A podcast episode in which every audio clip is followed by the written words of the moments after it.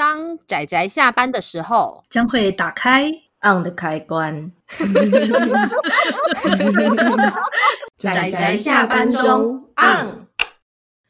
各位听友，大家好，欢迎收听仔仔下班中，我是大酸梅，我是趴趴熊，我是菲林。大家今天看漫画了吗？今天又有我们的特别来宾，就是抛弃了 L 大的菲林来我们的节目。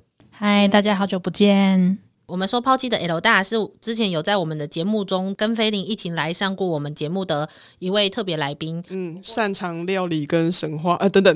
对，擅就如果有兴趣的话，我们觉得他讲的做夫娘与料理人的那一集，我们觉得他讲的很好，或者是他讲的请倾听死者的声音里面的黑白切也讲得很好，那所以欢迎大家去听听我们那些节目。他今天耳朵应该蛮痒的，那、呃、我也觉得他可能一边上班一边觉得有什么人叫我。好，那我们今天的题目就是，呃，我们今天要推荐的作品叫做《能面女子花子同学》。嘿，不知道有多少，其实我觉得应该他还算有一点名气吧，我我猜啦，嗯，因为感觉好像。之前有听到一些人在提他，而且他有得奖啊。嗯，对哦，对他有得奖哦。这部作品有得到二零一八年的全国书店店员大赏第七名。那我们今天要推荐的这部作品叫做《能面女子花子同学》，目它的作者是织田良。比较特别的，也不是说比较特别，应该是说他就是由《能面女子花子同学》这部作品出道的。二零一五年的时候。嘿，他在二零一五年的时候有参加讲坛社旗下有一个叫做我不知道这个怎么念一趟嘛，应该是吧？日按照日文 I T A N 这个应该在日文应该是念一趟吧的这个漫画杂志的新人奖。那最后他就是从这部作品开始出道，不过这一部确定连载的作品跟那时候的那时候他画的内容其实是有一些设定上面的不太一样。对，其实他得奖的时候，他总共花了三个小短片，当然主角都还是这个花子同学。不过帕帕熊就比较喜欢他在得奖作品里面的第三篇。然后，嗯，因为他为了做长篇连载之后，他有做一些人物设定上面的调整，所以其实目前就是在感情线上就没有像之前他得奖作品里面那么明确，我就嗯觉得有点小小的难过。好啦，可是因为毕竟为了连载，有时候还是必须要有一些调整的。可是我不喜欢那种未明确的感觉。好啦，好啦，未明确的，好啦，我懂。我懂。而且重点是大酸梅跟我站不一不一样的 CP 这样。哦，对啊，没有啦。可是那个是我自己私心。可是如果你要讲的话，我还是支持里面的官方配对。真的啊？他有所谓的官方配对？里面的有官配吗？就就不就是那个了吗？哦、因为你毕竟他的原本的设定就是这样出来的话。嗯、哦，我们在说的是里面的这位花子同学，他在原本的得奖的作品里面有一个明确的男朋友，朋友那是能乐师。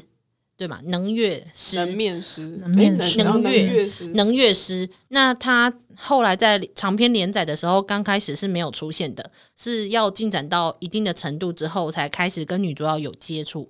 但是他比较厉害的，就是他可以读出女主角她的能面的面具上表达出来的情绪跟想法。因为他们其实这两个人有一些部分是蛮像，因为一来他们就都是继承家业，也不算继承家业，因为。花子同学，他虽然世代以前古早的古祖先是做能面的，但他们现在已经不做商业卖出去的能面，只是他们留保留下这个传统，就是所有的女性都要戴上能面的面具生活。那男男也不算，嗯，男主角能乐师那位能乐师呢，他就是我知道他绰号叫小三三，没有，就是。能能乐能，能剧能剧能剧哦，能剧师，能剧师，他是呃，他是也是继承家业，其实也是继承他们家业，所以其实他在做那个能面表能剧表演的时候，就是会使用到很多的能面，所以他他们两个之间会有很多共同的可以沟通的语言啊，这倒是，嘿，对，呃，所以这是官配。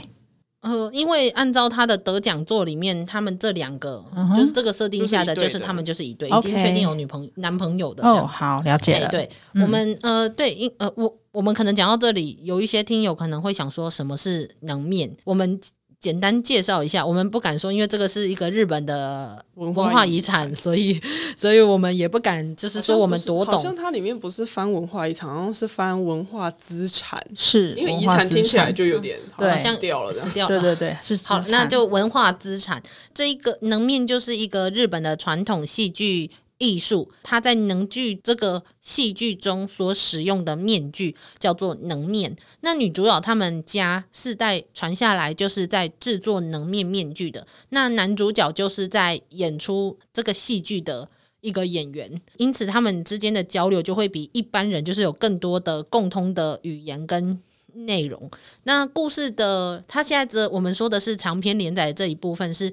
女主角身为一个世代传承下来要制作能面的这一个家庭，他们从小到大就是要戴着面具生活，就是他们的能面生活。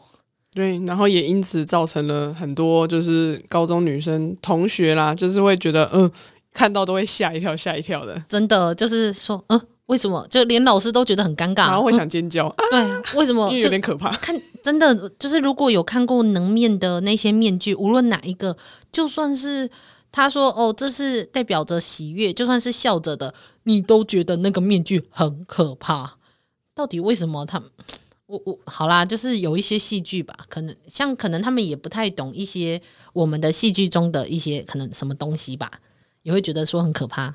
我我不知道啦，我至少我觉得能面对我来说看起来是，如果半夜看到我会吓到。对啊，很可怕，因为有眼睛的东西，其实就是会有种好像在看着你的感觉。对，但是虽然说我们觉得这个面具就是能面这个面具看起来很可怕，可是我觉得这个漫画家就是故意把一个看起来好像可怕，然后又跟艺术有关的东西放在了一个我们日常最常见到的女高中生的身上。因此，就是塑造出来的有点、有点、有点充满反差的那种搞笑感，就像女主角就是带着那个能面，然后搭电车，然后旁边的人都用非常诡异的眼神看着她。但最后看着看着，他们也习惯了，也很好笑。对啊，然后大家就是会，它里面也是一步一步铺陈，比如说带着能面，那吃饭的时候是要拿下来吗？对，大家都内心充满了问号，而想想要跟他邀约一起吃午餐，又没有那个勇气，或者是好不容易提出疑问之后，被他问一句说：“嗯，有何贵干？”没有贵干，就逃走了。嗯、对，就之类的，这样就会有一种他好像高不可攀，而且他那时候是刚上高中嘛，然后就说就是他要代表，就是因为成绩是最好的，所以要代表入校生致辞。当他就戴着那个面具走上台的时候，然后对全校就呃。就是那种超无言的说，真的那是那是能面吗？那是能面吗？然后他们的班导压力也很大，真的，因为就是说，而且他那时候那个班导班导很可怜，因为班导是就是他只是教古典文学，他说我其实也说不出口，说其实我对能面也不熟啊。对，真的，然后就被推上去当班导。对，然后他也常常说，然后就跟他自己的朋友抱怨说，嗯，那个我们那个花子同学，他不是一个坏孩子，但是他就带了一个文化资产在他的脸上。对，然后但是问题是，这老师班导后来研究研究之后，不知道是不是研究出一兴趣，他还加入了小三三的粉丝团，然后成为粉丝，然后后来又去制作能面等等。真的，你是不是走火入魔太深了，班导？对，而且就是那时候，因为那个女主角她带，就是女主角就是花子，她还带了 U 比的能面，就是怕她现在这个能面有什么问题，她还带了 U 比的去学校的时候，刚好老师就是收书包，就是发现。他带了就是跟上学没有关的东西，这样子来学校，因此想要没收。没收之后，可是因为他发现女主角他们就只帮他用了一个布袋。他觉得说：“天哪，文化资产怎么可以这么的随便？五十万哦，一个五十万，对，一个五十万哦，这样日币五十万。然后，所以于是当他还给女主角下课之后还给女主角的时候，里面加了就是什么棉啊、泡棉啊，就是那种就是可以垫厚，然后避免弄坏的东西。然后我们就想说，老师你是不是努力错了什么地方？他的方向很奇怪，真的。我觉得这老师还蛮可爱的。对，这个老师就是一边抱怨，可是 好像看起来压力很大，可是又很可爱这样子。然后女主角就是。身为一个戴着能面的女高中生，她对一些很人家都说哈，那怎么样怎么样的东西的时候，她都说哦不会啊，就是一种非常你知道就理所当然的态度把她带过去。所有人都觉得能面很奇怪的时候，就她可以理所当然然后把她带过去。对，然后他有时候会说，其实他觉得能面也有不方便的地方，例如是买衣服不太方便。然后他他的那个同学江口同学就旁边吐槽说：“你说的不方便是指这里吗？居然是这里吗？真的？你说的不方便是是这个地方吗？真的不知道该说什么、欸。”他说：“嗯，有蕾丝边的衣服不太配能面，因为它比较古典。那其实在这部啪啪熊就是觉得趴趴熊觉得这部漫画。”的最后啦，他有稍微提到，因为像那个我们提到那个小三三，就是那个能剧师，他其实是因为他是家业也是表演能剧，所以是一个比较传统的呃艺文的活动，然后他就是有点有点像是。虽然活在现代，但你却带着一些传统的元素。那也因为他看到女主角是这么自然的把能面带在身上，因为她是一个已经算是已经传统、已经就是非常古早的文化资产了。然后，但是她却把它融入她的生活，所以是一个蛮有趣的故事啊。就是一方面也可以认识各式各样的能面，因为它里面会提到波，像他妈妈带着的是般若，般若。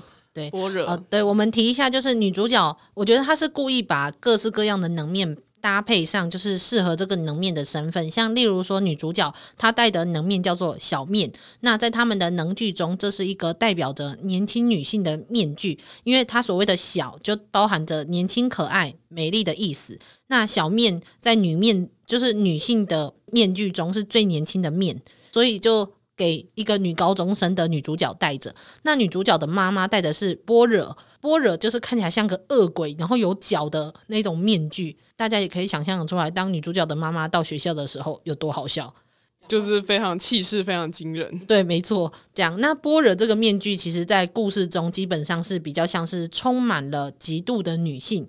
那日本其实还蛮盛行讲这种故事，就是充满嫉妒的女性，可能甚至会嫉妒到自己的灵魂出窍，化为生灵去攻击她嫉妒的角色，可能是小三，或者是她心爱的男人，一起缠绵的女人。然后，所以就会有一些故事是女主角可能就是受到了这个森林的一些攻击，或是什么胁迫。那可能有一个比较有名的角色是。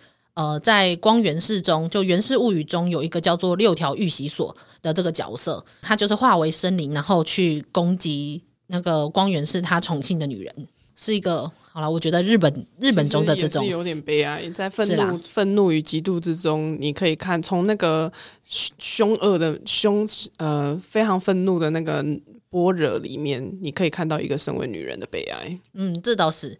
对，但是呃，不过我觉得他应该是故意要让女主角的妈妈看起来比较可怕啦。其实，他那嗯，而且很有趣的是，他们里面有一有一段是那个有家长会谈，家长三方会谈，就是学生、家长跟老师。然后呢，就是因为花花子同学他发现说啊，天哪，妈妈跟老师快吵起来了，不然他就先去一下厕所。然后他去厕所回来之后，发现说嗯。怎么突然诞生了小小的友谊？就是你们之间到底发生什么事情？真的那个也很好笑，对，那一段也蛮有趣的。总之这一部真的是一个，就是我觉得集一种莫名其妙的冲突和搞笑于一身，然后看起来真的很舒压、很可爱的、幽默的。的知识不，不是奇怪的知识，你的文化资产能面会知识会上升。虽然我不知道这个知识上升要干嘛啦，但是总之是一个我觉得还蛮蛮蛮有趣、蛮幽默的一部作品。